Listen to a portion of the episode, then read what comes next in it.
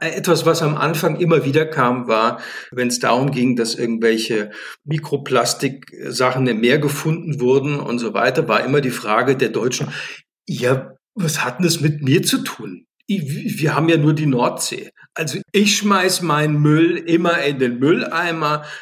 Was kann ich dafür, wenn die ganzen Chinesen, äh, sage ich jetzt mal, ihren Plastik in, in ihre Flüsse werfen oder ins Meer? So. Tonspur N, der Podcast zur nachhaltiger Entwicklung, gesellschaftlicher Verantwortung von Unternehmen und sozialem Unternehmertum. Gestaltet und präsentiert von Annemarie Harand und Roman Mesicek. Ja, herzlich willkommen zum Podcast Tonspur N. Wir sind wieder da mit unserer Serie zum Thema Greenwashing dieses Mal. Mein Name ist Roman Mesicek und mir gegenüber sitzt Annemarie Harand. Ich freue mich sehr, dass wir aus der Winterpause rein in den Frühling springen mit einer neuen Serie. Ja, Frühling ist jetzt gerade, wenn wir aufzeichnen, noch nicht, aber äh, heiß wird es trotzdem. Äh, wir haben ja in der Ankündigung schon ein bisschen das Thema Greenwashing angeteasert und die Vielfalt der Bereiche, die uns da interessieren. Und äh, als allererstes haben wir uns jetzt äh, einen Umweltkommissar auserkoren, äh, uns ein wenig sozusagen bei der Erkundung des Themas äh, zu unterstützen. Das ist Alexander Dalmus. Hallo Alexander. Servus, freut mich sehr, dass ich dabei sein darf. Ja, wir freuen uns auch sehr und die Annemarie vielleicht besonders, weil du bist ja Landsmann. Frau. Bayern halten immer Zaun. Genau. Du, aber du bist Umweltkommissar. Also das hat ja, ich muss mich gleich outen, mir gar nicht so viel gesagt äh, am Anfang. Dann habe ich natürlich äh, ein bisschen was in unserem Vorgespräch schon gelernt, aber erzähl mal, du machst das schon recht lange, beschäftigst du dich mit dem Thema Umwelt eher, sage ich mal, aus Konsumentinnen-Sicht vielleicht oder eben auch so Endverbrauchersicht. Äh, was ist es, was du da tust äh, und wie lang machst, machst du das schon? Ja, wir machen es jetzt, also äh, Angefangen zu konzipieren haben wir es vielleicht vor knapp zehn Jahren. Das hat dann gut ein Jahr, anderthalb Jahre gedauert, bis so ein bisschen das Konzept so klar war, dass wir gesagt haben, jetzt können wir auch on air gehen. Das heißt, damals war das ja dann noch Radio, also ganz linear alles, nichts mit digital, sondern wir fangen äh, an, Radio zu machen und wollten damals schon die Umwelt ins Programm bringen. Das war zu einer Zeit, als jetzt, ich sag mal, ja, man schon gesprochen hat über bestimmte Umweltbereiche, aber da ging es vor allen Dingen vielleicht um, wir haben ein bisschen zu viel Plastik oder hier und da brennt mal der Regenwald oder äh, wir müssen dieses oder jenes. Auch damals waren die Polkappen schon äh, ein Problem, aber so richtig angekommen, sage ich mal, äh, in der Breite der Gesellschaft und der Bevölkerung war es eigentlich noch nicht. Und ähm, wir haben uns damals äh, dazu entschieden, das zu machen, weil wir gesagt haben, ich, dass wir denken, dass da sehr viel drin ste steckt, aber äh, dass eben auch die meisten damit irgendwo nicht so viel anfangen können, weil vieles so weit weg scheint. Das heißt, immer die Frage da war, ja, das ist schlimm, aber was kann ich da tun? Was hat das mit mir zu tun? Ich, ich bin dem, ich stehe dem Ganzen machtlos gegenüber sozusagen. Also wenn in Brasilien der Regenwald äh, äh, brennt, dann hat es vielleicht auch eine Ursache, weil dort Brand gerodet wird. Vielleicht kann ich mir so viel noch zusammenreimen. Vielleicht hängt es damit zusammen, dass äh, dort Rinderherden äh, irgendwie äh, durch die durch die äh, durch die Wiesen stapfen und dafür wird halt dann der Regenwald geopfert. Das hängt vielleicht mit mir zusammen, weil ich gerne Rindfleisch esse aus äh, was weiß ich woher aus Argentinien oder oder äh, Sojabohnen, die dann in Brasilien angebaut werden aber mehr auch nicht. Ich habe da nicht so viel Einfluss. Oder äh, ich gucke, dass mein Plastik, äh, dass das im Mülleimer landet. Ich kann nichts dafür, wenn das in irgendwelchen Ozeanen rumschwimmt. Und für uns war einfach der Gedanke zu sagen, wir, wir brechen es ein bisschen runter. Wir gucken, was kann der Einzelne im Alltag unternehmen, was kann er tun für sich auch um ein gutes Gefühl zu haben, aber auch um ganz konkret äh, so ein bisschen praktische Beispiele zu geben, was man tun kann, auf was man achten sollte. Und äh, damit fing eigentlich alles an. Also vielleicht haben wir es ja gar nicht richtig konkret gesagt. Der Podcast heißt jetzt Besser Leben, den gibt es sozusagen überall zu hören oder natürlich kann man Bayern 1 auch hören, ja, ähm, im Stream. Das war die Weiterentwicklung des Linearen. Mhm.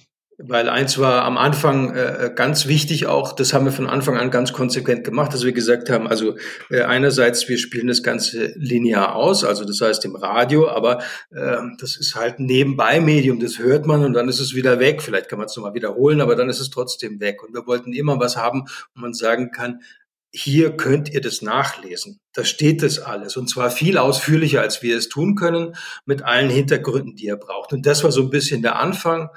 Und da haben wir dann äh, jetzt mit äh, dem äh, Beginn des Podcast-Zeitalters gesagt, okay, wir müssen es jetzt noch auf eine andere Ebene äh, setzen und natürlich damit auch anderes Publikum und andere, andere äh, Gruppen auch erreichen. Und ich empfehle jetzt eben auch zum Nachhören, weil das kann man ja jetzt eben auch gut äh, noch sozusagen aus dem Archiv holen, äh, eine meiner Lieblingsfolgen, wo ich viel gelernt habe über Weihnachtsbäume. Also kann man jetzt auch warten bis nächste, nächsten Dezember zum Nachhören. Aber ähm, ich fand die wirklich äh, sehr erhellend, nämlich eben was sozusagen, ob man sich jetzt einen Weihnachtsbaum, der schon äh, im Topf ist, kaufen soll oder nicht und ob der dann eben wieder äh, wächst, wenn man ihn wieder raussetzt. Und das verraten wir jetzt aber nicht, weil das müssen jetzt eben alle nachhören. Aber ich finde, ihr macht es wirklich sehr, ähm, sehr spannend äh, und ich glaube wirklich, dass man sich auch was mitnehmen kann. Ja, vielen äh, Dank. Als Individuum. Ich glaube ja, das ist auch so die Königsklasse der Nachhaltigkeitskommunikation, wenn man es schafft, eben diese persönliche Ebene mit dieser abstrakten Ebene der Umweltauswirkungen zu verbinden. Und äh, das finde ich ganz schön bei euch. Also äh, deswegen freue ich mich auch, dass du als Kollege quasi äh, heute bei uns bist und einfach weil dieses, dieses drüber reden ähm, ja einfach auch diese Verbindungen schafft. Man muss halt auch sagen, in diesem Bereich ist sehr, sehr viel auch gefährliches Halbwissen äh, unterwegs. Also das ist halt weit verbreitet und äh, da gibt man dann dieses und jenes weiter und hört dieses und jenes und reimt sich dann das irgendwie zusammen, weiß dann aber manchmal nicht, ob es stimmt oder nicht. Und diese Weihnachts-, äh, diese Christbäume, mit, äh, die man, die man im Topf kaufen kann, sind vielleicht ein ganz gutes Beispiel, ohne zu viel zu verraten, mhm. weil, weil es einem ja ein gutes Gefühl gibt, insofern, dass man sagt, ich habe ja da was ganz Natürliches äh, zu Hause. Das kann irgendwo ja weiterleben. Ich mache das also irgendwo offenbar ja nicht kaputt. Und, ähm, und das gibt mir ein gutes äh, Umweltgefühl. Ob das dann in der Tatsache, in der, in der Wirklichkeit tatsächlich so ist oder ob es nicht einfach ein austauschbares äh, äh, Produkt ist, wo man sagen kann, ja, aber auch nicht viel besser als alles andere, ist dann die Frage. Und solchen Dingen gehen wir dann eben das ist eh sozusagen, da sind wir ja schon jetzt im Kern unseres Themas, weil ihr, ihr schreibt ja auch in eurem äh, Porträt der Sendung, dass ihr grüne Werbeversprechen auf ihren Wahrheitsgehalt hin abklopft.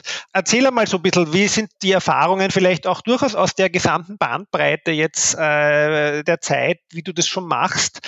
Wie hat sich das verändert? Äh, kann man sagen, okay, früher war es strategischer, dass da waren mehr grüne Versprechen, die nicht gehalten wurden? Oder kann man das eigentlich so gar nicht verallgemeinern? Oder gibt es da Trends beim äh, Greenwashing? Wobei vielleicht ist ja manches noch gar nicht Greenwashing, sondern einfach nur so ein bisschen Marketing. Ich weiß nicht. Wie siehst du das? Ich, ich, glaube, ich glaube gar nicht, dass ich, dass ich die, die, das Greenwashing an sich hat sich nicht großartig verändert. Die, die, äh, die Aussagen haben sich einfach ein bisschen der, der Entwicklung angepasst. Also es sind halt andere als noch vor, vor neun oder zehn Jahren. Also ich weiß noch, dass die ersten, ersten zwei, drei Folgen ging es, glaube ich, um, ähm, das war, ist die, ist die, damals kam gerade Bioplastik auf. Ist die Bioplastiktüte besser als die herkömmliche Plastiktüte? Das war, glaube ich, so eines der ersten, der ersten Fälle, die damals noch diese Figur der Umweltkommissar äh, untersucht hat. Wir haben das ja dann alles so ein bisschen angepasst. Der Umweltkommissar spielt jetzt heute nicht mehr so die entscheidende Rolle. Die Figur haben wir ein bisschen nach hinten gestellt und eher auf äh, besser leben, was natürlich so ein bisschen auch äh, eher dem Umweltgedanken und dem Ich möchte nachhaltiger leben entspricht. Aber das war so eine der, der, der ersten Fälle. Und an dem Beispiel lässt sich, glaube ich, ganz gut zeigen, dass sich das Problem an sich nicht großartig verändert hat. Also wir machen auch heute noch ganz viel darüber, äh, im, im Bereich Bioplastik, äh, kompostierbare Verpackungen, ähm, biologisch abbaubare Kunststoffe und so weiter und so fort. Also das ist natürlich mittlerweile alles etwas ausgereifter. Es ist nicht mehr ganz so plump, wie es damals 2012 äh, oder sowas war, dass die äh, Discounter hergegangen sind und haben gesagt, mal jetzt nur noch Bioplastiktüten und schmeißen die euch äh, nach und alles ist gut, was es ja nicht war. Aber ähm, es hat sich gar nicht so viel insofern verändert, dass die Diskussion immer noch da ist. Aber die Hersteller haben sich verändert, die Produkte haben sich verändert, die Kunststoffe, die bioabbaubaren Kunststoffe haben sich verändert und äh, die Rahmenbedingungen haben sich verändert. Also man ist jetzt viel mehr noch auf Recycling, gerade in, in Deutschland auf Recycling gegangen. Von da gesehen haben so biobasierte Kunststoffe derzeit gar keinen Taug zum Beispiel. Aber man kann damit eben äh, sehr gut Werbung machen, weil es halt gut klingt. Auch das ist ein, ein gutes Werbeversprechen zu sagen, kaufen Sie diese Kaffeekapsel, äh, kaufen Sie diese, gerade in Bioläden ist es wahnsinnig äh, beliebt, dort äh, irgendwelche Hülsenfrüchte oder sowas in braune Verpackungen zu geben und draufzuschreiben, echt kompostierbar. Und äh, das gibt einem gutes Gefühl, weil man denkt, ja, ist ja kein Plastik. Aber auf der anderen Seite wird es dann trotzdem nur einmal benutzt, weggeschmissen und verbrannt. Das heißt, du äh, glaubst auch, es ist ein bisschen komplexer geworden alles? Also das ist ja irgendwie auch so ein bisschen mein Eindruck. Ne, komplex war es, glaube ich, schon immer, aber man muss mittlerweile schon viel mehr in die Tiefe gehen, um die Zusammenhänge zu begreifen. Also mal ein, also äh, äh etwas, was am Anfang immer wieder kam, war, ähm, wenn es darum ging, dass irgendwelche äh, ähm, Mikroplastik-Sachen im Meer gefunden wurden und so weiter, war immer die Frage der Deutschen, ja, was hat denn das mit mir zu tun? Wir haben ja nur die Nordsee. Also ich, ich, ich schmeiß, ich schmeiß meinen Müll immer in den Mülleimer. Was kann ich dafür, wenn die ganzen Chinesen, äh, sage ich jetzt mal, ihren Plastik in, in ihre Flüsse werfen oder ins Meer? So. Und äh, dann erstmal aufzuzeigen, zu sagen, ja, Moment mal, du sammelst den zwar, aber es wird kein politischer Druck ausgeübt, es gibt kein äh, richtiges Recycling oder kein Druck, äh, Recycling von Verpackungsmüll zum Beispiel auszubauen. Und um sich dem ganzen Problem irgendwo zu entledigen, äh, verkauft die gesamte EU ihren ganzen Mist, nämlich unseren Mist, irgendwo nach Asien, also nach China oder Malaysia oder wohin. Und äh, das ging ja lange Zeit auch gut. Und diese Zusammenhänge zu erkennen, das war für viele irgendwie erstmal schwierig. Also das äh, hat mittlerweile ein bisschen, liegt's anders. Und ähm, China hat dann ja irgendwann auch mal den die, Luken dicht gemacht, sage ich jetzt mal, und gesagt, den euren äh, Mist könnt ihr behalten, äh, machen wir nicht mehr. Wir nehmen noch nicht mal mehr den guten Kunststoff, also noch nicht mal das Zeug, was man gut recyceln kann. Schaut selbst, wie ihr damit klarkommt. Und dann hatten wir plötzlich mal ein Riesenproblem. Und siehe da, auf einmal äh, steigt die Recyclingquote enorm an. Also zumindest mal im Vergleich zu den Jahren zuvor. Die ist immer noch nicht optimal. Das liegt auch in einem äh, verschärften äh, ähm, äh, Verpackungsgesetz, das es mittlerweile in Deutschland gibt und so weiter. Aber äh, es hängt auch damit zusammen, dass es einen Druck gibt mit, dem, mit einem Problem, das wir eigentlich irgendwo hingeschoben haben, selbst umzugehen.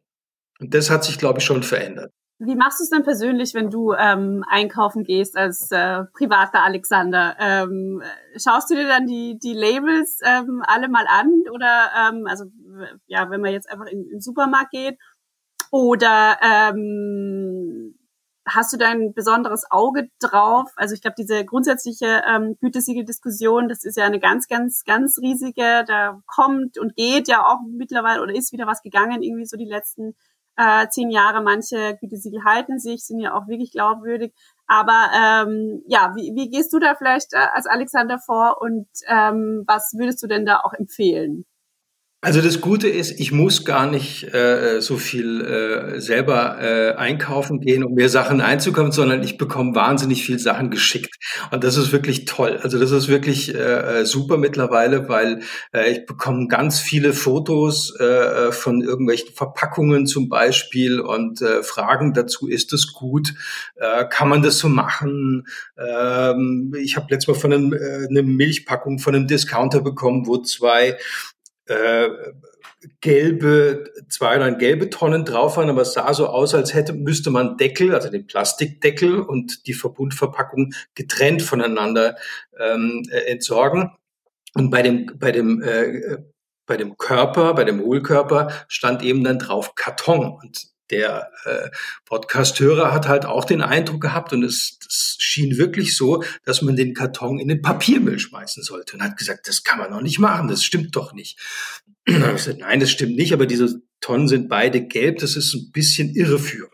Und dann ist es halt mein Job zu sagen, okay, dann äh, schreibe ich oder ähm, äh, rufe ich die dualen Systeme an und sage, schaut euch das mal an, ganz optimal ist es nicht. Und die reagieren dann auch. Also die sagen dann, hm, okay, das stimmt, also wir wollen das eigentlich ja besser machen, weil die ein echtes Problem haben mit ihrer äh, Entsorgung und wollen da auch äh, ja das Image, das sie haben, auf jeden Fall aufwerten. Und von daher gesehen sind die natürlich interessiert daran, auch äh, das zu verbessern, indem sie äh, Dinge transparenter machen, plausibler machen, einfacher machen, auch für die Verbraucher. Und dann kümmern die sich darum. Ob jetzt das dann 14 Tage später verändert wird, weiß ich jetzt im Detail nicht, aber zumindest mal ist die äh, Schärfung der Sinne da. Und das ist schon mal ganz gut. Und deshalb muss ich gar nicht so viel gucken, aber ich krieg wahnsinnig viel. Also das ist schon schon sehr sehr viel. Auch äh, ähm, äh, es gibt ja ständig auch neue Sachen. Also Discounter, die plötzlich ja diese diese Backtüten haben, die es ja jetzt gibt in diesem Backautomaten. Und da war ja immer dieses äh, Plastiksichtfenster dann drin. Und die Frage war natürlich immer, die kam: Kann ich diese Backtüte, die ich kaufe, ähm, in den Papiermüll werfen oder nicht? Das ist so eine der drängendsten Fragen, die dann kamen, wo ich natürlich dann erstmal gesagt habe, geht doch lieber zu eurem Bäcker ums Eck. Der freut sich und da gibt's kein Sichtfenster, weil der weiß, was er reinsteckt.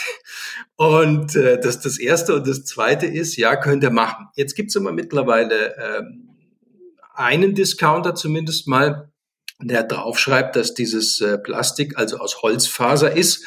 Und äh, deshalb kann man es natürlich noch mit besserem äh, Gewissen jetzt äh, in, in, in den Papiermüll werfen. Oder auch Kassenzettel zum Beispiel. Ein großes Thema immer, weil es äh, wegen dem Bisphenol A, das halt drin war, galt lange Zeit, dass man es nicht reintun soll. Es ist zwar mittlerweile verboten, dieses dieser, dieses äh, Färbemittel oder dieses, äh, ja, dieser Farbstoff, aber ähm, trotzdem soll man es immer noch nicht reinwerfen, weil man nicht weiß, ist der Kassenzettel jetzt mit oder ohne. Jetzt gibt es aber mittlerweile einen Anbieter, der, ist, der hat dieses blau-graue Papier zum Beispiel, da steht drauf, darf man. Da kommen natürlich viele und sagen, stimmt das? Liebes Podcast-Team, besser leben, ist das richtig? Ich habe das jetzt, das kann doch gar nicht sein. Sie haben gesagt, darf man nicht reinwerfen. Dann muss ich sagen, ja, es stimmt, aber das ist auch der einzige Anbieter. Du, aber ganz generell ist natürlich dieses Thema, ähm, wo wir da jetzt äh, begonnen haben zu diskutieren, Gütezeichen und natürlich auch auf diese Verpackungen drucken sich dann die Unternehmen was drauf oder ich meine, sozusagen auch durchaus äh, legitime Gütezeichen. Eines, was sehr eng verbunden ist mit dem Thema Greenwashing. Ja. Wie siehst du da ähm, äh, so die, die, die Inflation, das ist eh schon meine Meinung, da auch jetzt gleich kundgetan, äh, an Dingen. Also gerade in Österreich und ich nehme an, äh, es ist auch nicht anders in Deutschland, sehen wir so eine Flut von selbstgemachten Unternehmensgütezeichen, mhm. ja, ja, die sie sich äh, auf ihre Produkte äh, picken. Und also mögen manche wirklich gut sein, aber äh, wie, wie betrachtest du da die Entwicklung und beziehungsweise das, wie, wie kriegst du da das Feedback von den äh, Hörerinnen? Also die Frage ist, die Frage ist immer da, weil äh, das für, für die meisten Verbraucher, sage ich mal, eine wirklich wichtige Orientierungshilfe ist beim, beim Einkaufen. In welchem Bereich auch immer. Und von daher, und in, gerade in diesem Bereich geht es immer um Vertrauen. Und von daher gesehen ist es, also ich persönlich empfehle ehrlich gesagt nur sehr, sehr wenige Siegel. Also äh, äh das und dann auch immer nur mit Einschränkungen. Also man muss halt immer sehen, ein Siegel ist nur so gut wie äh, die, die, die Rahmenbedingungen, die für dieses bestimmte Siegel eben gelten. Also das heißt, ein EU-Bio-Siegel ist okay, dagegen ist auch gar nichts zu sagen. Aber man muss eben draufschauen, welche Kriterien sind äh, äh dafür äh, vonnöten, um dieses Siegel zu erhalten. Und da muss man halt sagen, ja, ist okay, ist sage ich mal, jetzt so eine Basis, für, wo ich sagen würde, wenn man nachhaltig einkaufen will und sagt, Bio finde ich ja ganz gut und ich möchte mal einsteigen in das Thema, dann kann ich sagen, ja, kaufe ich eben diese, diese Bio-Siegel und bin da auf der sicheren Seite. Auf der anderen Seite gibt's da halt bei diesem äh, Bio-Siegel noch viel Luft nach oben. Und dann gibt's eben noch eins, das ist zum Beispiel dann das bayerische Bio-Siegel die dann schon wieder mit einzelnen, zum Beispiel Demeter oder Bioland zusammenarbeiten und diese Richtlinien etwas verschärfen und auch noch die Regionalität ins Spiel kommt, äh, die ja jetzt bei Biosiegel erstmal keine Rolle spielt. Ähm, ähm, und von daher gesehen muss man sich da halt Schritt für Schritt dann äh, vorarbeiten. Und wenn man dann sagt, aber die, die halt der, der, der großen Bioverbände, Demeter, Bioland, Naturland und so weiter, das ist halt dann schon so scharf und so äh, äh, nachhaltig, dass man das am ehesten empfehlen kann. Und dann ist es aber wieder eine Frage des Preises. Und äh, ich, wir, wir, also was wir immer gesagt haben, dass wir nie, wir wollen nicht erziehen. Ich bin nicht dazu da, um zu sagen, ihr müsst nur das Schärfste kaufen, sondern äh, ich kann nur sagen, das und das sind die Kriterien, die gelten dafür und äh, danach könnt ihr dann euch ausrichten. Und ausgerichtet wird sich, und das ist durch die Bank weg so, auch immer noch nach dem Geldbeutel. Ja, was ich ja ganz äh, interessant finde, vielleicht auch als Ergänzung ähm, zu deinen Ausführungen, dass ja im Moment äh, ja Diskussionen geführt werden, ob nicht der Begriff Bio schon so zu inflationär gebraucht wird und ob, ähm, ob man nicht äh, wieder zurück zu Öko geht. Also äh, Thomas Weber von Biorama hat mich darauf aufmerksam gemacht, ähm, dass ja die Bio-Pioniere sich jetzt auch zusammengeschlossen haben und einfach diesen Begriff Öko äh, wieder in die, in die, wie soll ich sagen, äh, in die Runde geworfen haben, ja, um sich da einfach von diesen Discountern und eben von der inflationären Verwendung dieses Begriffs zu unterscheiden. Also das fand ich sehr interessant. War gut für uns, weil wir waren schon immer Ökos. Ja. Man kann zwar jetzt ja. keinen Bienenstock äh, mehr anziehen, by the way. Nee, aber, aber ja, das ist ein ganz gutes Beispiel, weil, weil, ähm, oder, oder in diesem Zusammenhang, weil ähm, es gibt, es gibt natürlich viele Zertifikate oder Zertifizierungen, ähm, die, die, die eigentlich nicht viel Aussagekraft. Also natürlich hat immer jedes Zertifikat eine Aussagekraft. Nur die Frage ist, äh, was umfasst es denn? Ein ganz gutes Beispiel ist, ist dieses äh, Siegel äh, von den, von den, äh, das auf vielen kompostierbaren Verpackungen zum Beispiel drauf ist. Das hat ein EN-Zeichen und irgendeine Ziffer hinten dran. Und äh, aber Fakt ist, dass das vor 20 Jahren von der vom Verband der der äh, Bioplastikhersteller einfach mal in einem Hinterzimmer erfunden worden ist. Das haben die halt sich dann irgendwo so ausgedacht und haben gesagt, das glaube ich, könnte ganz gut funzen und dann haben die das halt gemacht. Und jeder, der das will, der muss halt die Kriterien erfüllen und dann heißt es halt, in 90 Tagen äh, zerfällt dann äh, zu 90 Prozent diese Verpackung und damit kriegt man dieses Siegel. Muss man ein bisschen mehr erfüllen, aber auf jeden Fall. Diese Zertifikate kosten ja auch immer Geld. Also das kostet ja, dass man das draufdrucken darf. Von daher gesehen, also umsonst ist es nicht. Und äh, dafür muss man natürlich ein bisschen was tun. Aber auf der anderen Seite erwartet man sich natürlich als Hersteller auch was davon. Und jetzt gibt es halt Zertifikate, die bekommt man für wenig Geld und wenig Aufwand. Und dann gibt es halt welche, da muss man sich schon ein bisschen mehr ins Zeug legen. Und die Frage ist halt auch immer, äh, inwieweit werden diese äh, äh, Zertifikate oder Siegel auch überprüft. Damit steht und fällt eigentlich alles. Und es gibt Siegel, wo ich sage, die sehe ich mittlerweile einfach sehr, sehr kritisch, weil diese äh, Siegel sich, sich selber irgendwo das Wasser abgegraben haben. Also das FSC-Siegel bei Holz zum Beispiel ist ein gutes Beispiel dafür. Ähm, sind ja auch schon also Umweltverbände da ausgestiegen, haben gesagt, machen wir, also Greenpeace macht ja nicht mehr mit und so. Ähm, und das hat alles ja auch Hand und Fuß, weil FSC irgendwie halt gesagt hat, ja, dann machen wir halt jetzt mal noch ein Siegel, da steht dann drauf zum Beispiel FSC Mix. Also das heißt, was heißt das dann? Also das ein bisschen was ist FSC und das andere kommt dann doch aus, aus, aus den Tropen oder was. Also das sind so Sachen, da, da, da werde ich dann echt zündig, weil ich mir denke, das ist dann äh, wirklich Schmuh und, und da werden die Verbraucher auch hinters Licht geführt, ganz einfach. Weil ich kann nicht von jedem erwarten, dass der in den, in den Supermarkt geht oder äh, zum, in, ins Gartenbaucenter äh, und dort seine Gartenmöbel holt und äh, da ist eine, eine Bank und da steht FSC-Mix drauf und dann kann der unterscheiden, der kennt halt FSC, wenn der Mix drauf, ja, mein, wird schon passen. Also und das, da fängt es an, wirklich kritisch zu werden. Du vielleicht noch mal ein bisschen auf die äh, Metaebene zurück, weil ich meine, die jetzt haben wir die Siegel schon besprochen und so. Wie schätzt du das ein? Äh, Gibt es da auch so Unternehmen, die das äh, aus eigenem intrinsisch motivierten, wir wollen die Welt besser Antrieb machen? Äh, oder ist sozusagen, wenn man sich den Markt anschaut und diese Vielfalt, kommt dann doch der Großteil einfach nur aus Marketinggründen und Positionierungsgründen zustande in diesem dynamischen Markt, wo einfach momentan Öko oder Bio besser angeblich äh, ankommt als weniger Öko oder Bio. Ähm, das ist so die Grundsatzfrage, der wir uns ja auch oft im Podcast widmen. Wo, wo sozusagen gibt es die intrinsisch motivierten Unternehmen? Also äh, A, ich glaube, man darf die Hoffnung nicht aufgeben. Ja, die gibt es schon.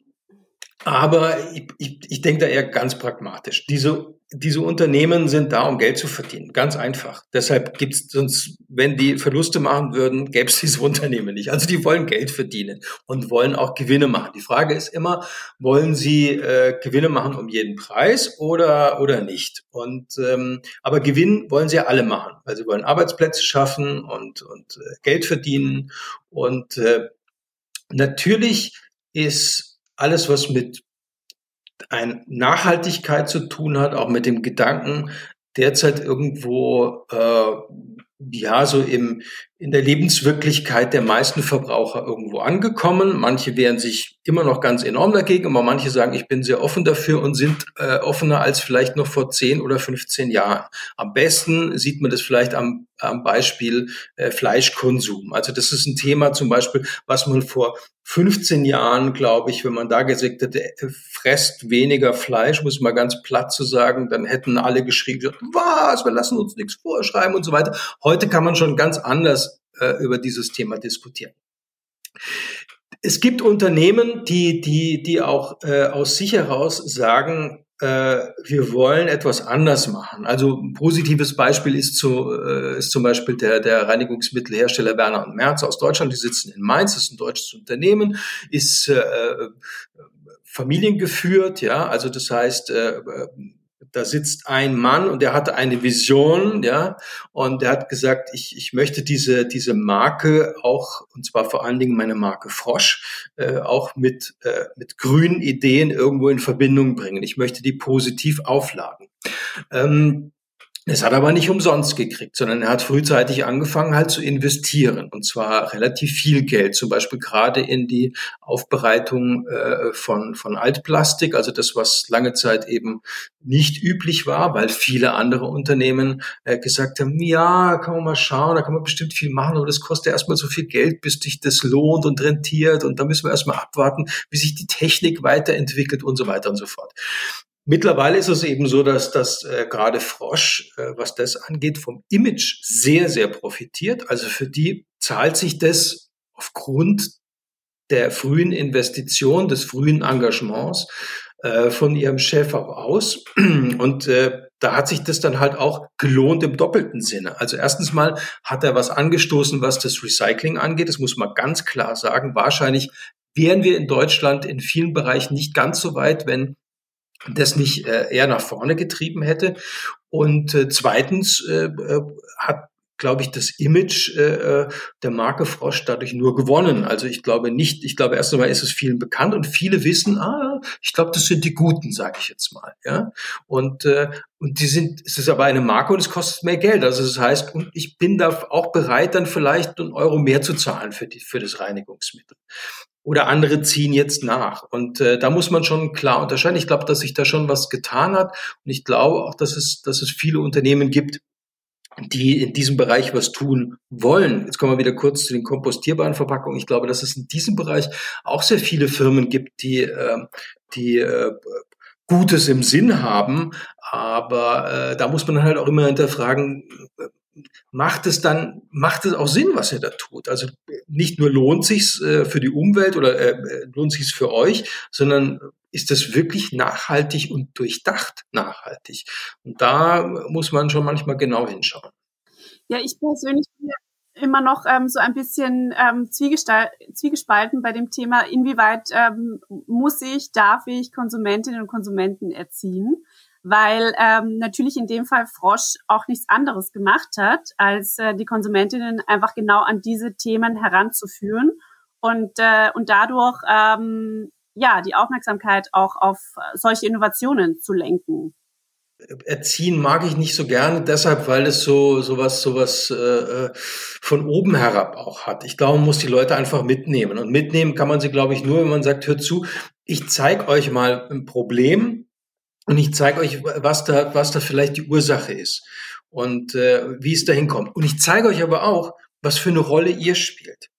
Und äh, was man, glaube ich, sehr, sehr gut machen kann, ist äh, zu zeigen, dass die Verbraucher viel, viel, viel mehr Macht haben, als sie glauben. Und die meisten denken, dass sie in diesem ganzen Zirkus irgendwo gar keine Rolle spielen sondern dass sie irgendwie halt äh, irgendwo in den Supermarkt reingehen und dann kaufen die da ihre Produkte und die werden ihnen angeboten und ach ja, was soll ich denn großartig machen?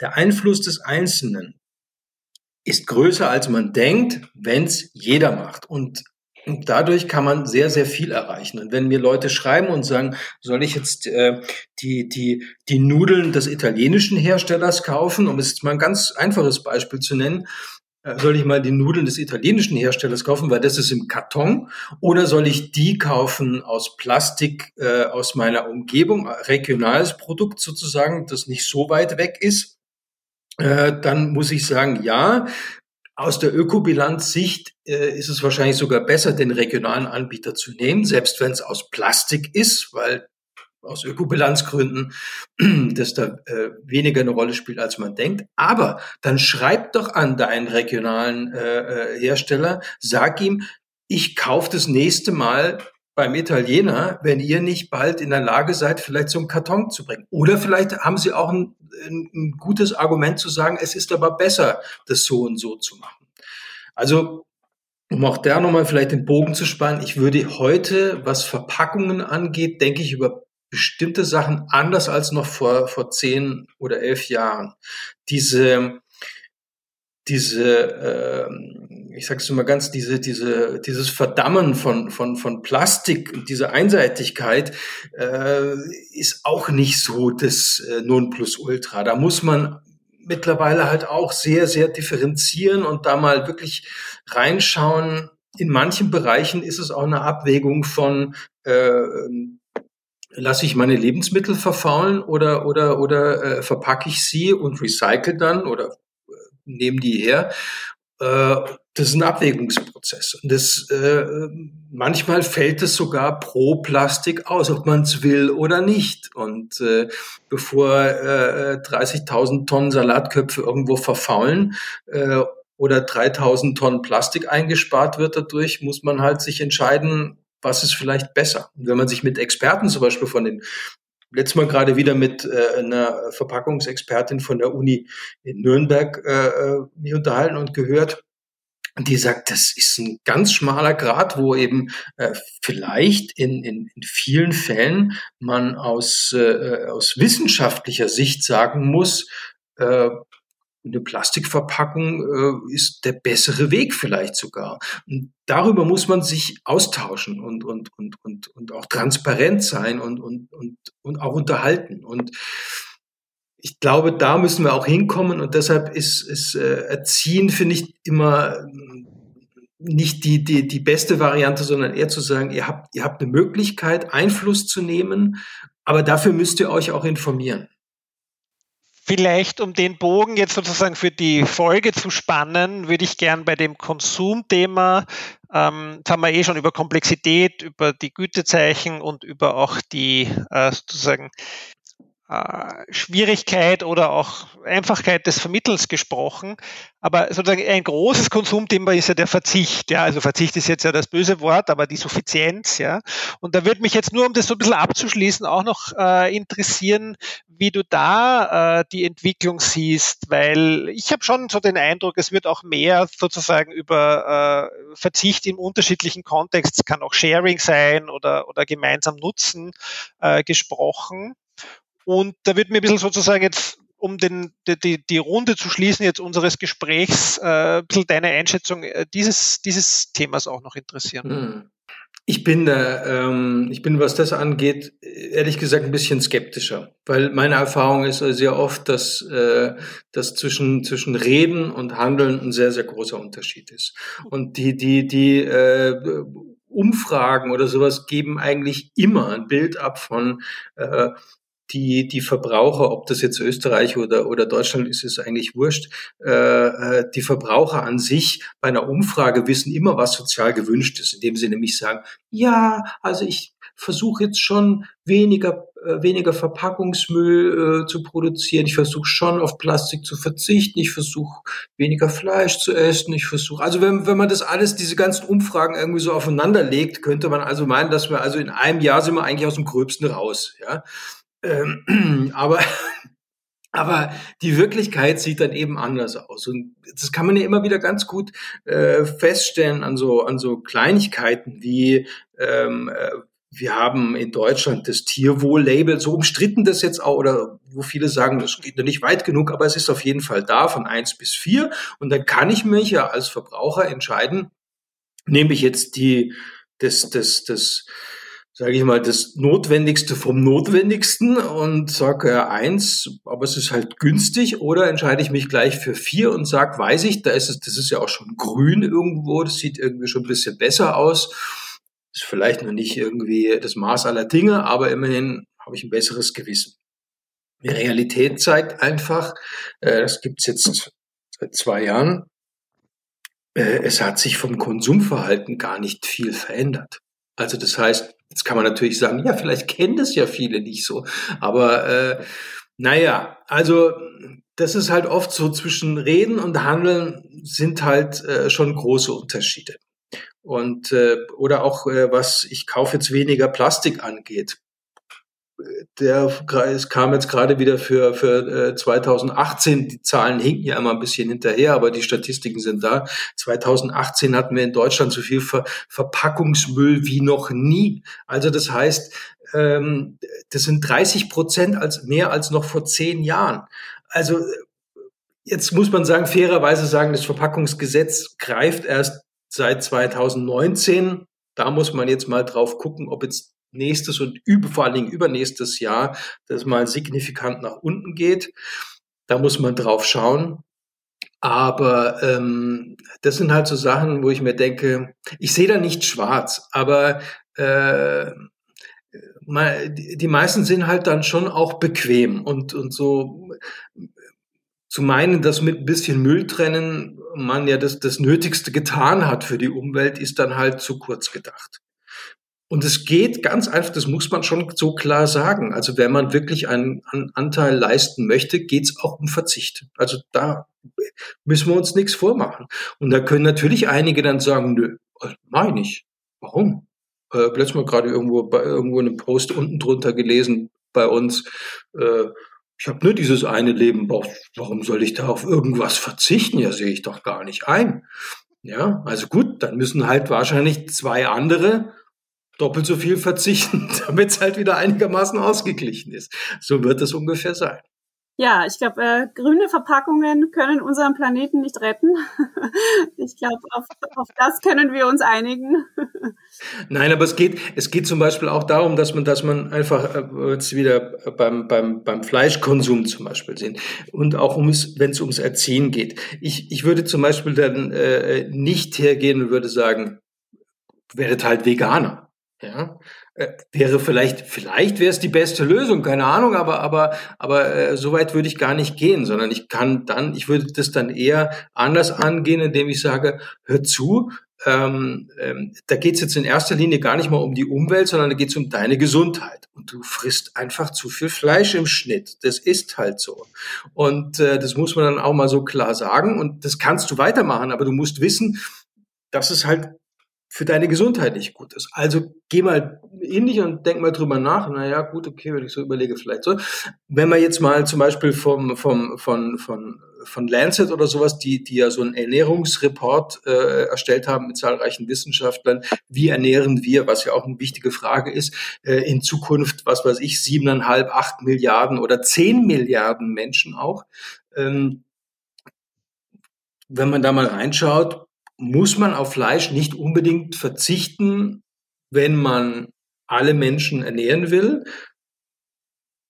Man muss sich auch dann nicht unbedingt viel anders ernähren, aber im Verhältnis anders, indem man nämlich einfach weniger Fleisch isst. Und es ist dann schon sehr viel weniger Fleisch, wenn man mal genau hinguckt, weil da kann man nämlich eben nur noch äh, alle drei, vier Tage mal irgendwo so ein Stück Steak sich abbraten. Und äh, das ist dann schon eine Einschränkung, die man dann eben hinnehmen muss, aber es ist kein totaler Verzicht. Und das finde ich für viele dann schon mal eine ganz gute Lösung. Ja, also das finde ich, äh, was du jetzt gesagt hast oder so, aber das macht auch, finde ich, so schön und euren Podcast aus. Und ich finde das auch sozusagen, da würde ich jetzt auch gerne den Bogen schließen, weil diese Empfehlungen, glaube ich, und eben die Dinge so auch so zu präsentieren und so wie jetzt auch in deinem Gespräch hat man ja gesehen bei deinen Beispielen, dass es eben auch die Leute nicht zurücklässt. Das ist ja, glaube ich, auch eine große, äh, ein großes Thema ähm, unserer Nachhaltigkeitsdebatte ganz generell. Und äh, wir freuen uns, dass du heute bei uns warst und äh, mit uns darüber diskutiert hast. Danke dir fürs Dabeisein. Ja, ich danke auch, hat sehr viel Spaß gemacht und äh, ja, also äh, in kleinen Schritten zu einer besseren Welt. Super, Dankeschön. Das war wieder eine Folge unseres Podcasts Tonspur N. Ihr findet alle bisherigen Folgen zum Nachhören auf unserer Webseite www.tonspur-n.eu oder auf der Plattform Soundcloud. Abonnieren könnt ihr den Podcast zum Beispiel mit Apple Podcasts. Wir freuen uns natürlich immer über positive Bewertungen und Kommentare. Wenn ihr Feedback, Fragen oder Vorschläge habt, bitte schreibt uns doch per E-Mail an podcast.tonspur-n.eu. Folgen könnt ihr uns auf Social Media Kanälen wie zum Beispiel Twitter Tonspur N, Instagram Tonspur N oder auch auf unserer Facebook-Seite Tonspur N. Roman Mesicek ist Professor an der EMC Fachhochschule Krems und Partner des Magazins Enorm. Auf Twitter ist er unter Roman Mesicek erreichbar. Annemarie Harand ist Co-Gründerin und Geschäftsführerin der Erdbeerwoche. Ihr erreicht sie auf Twitter unter Annemarie Harand. Wir freuen uns schon auf die nächsten Folgen. Macht's gut, bis bald. Bis bald, tschüss.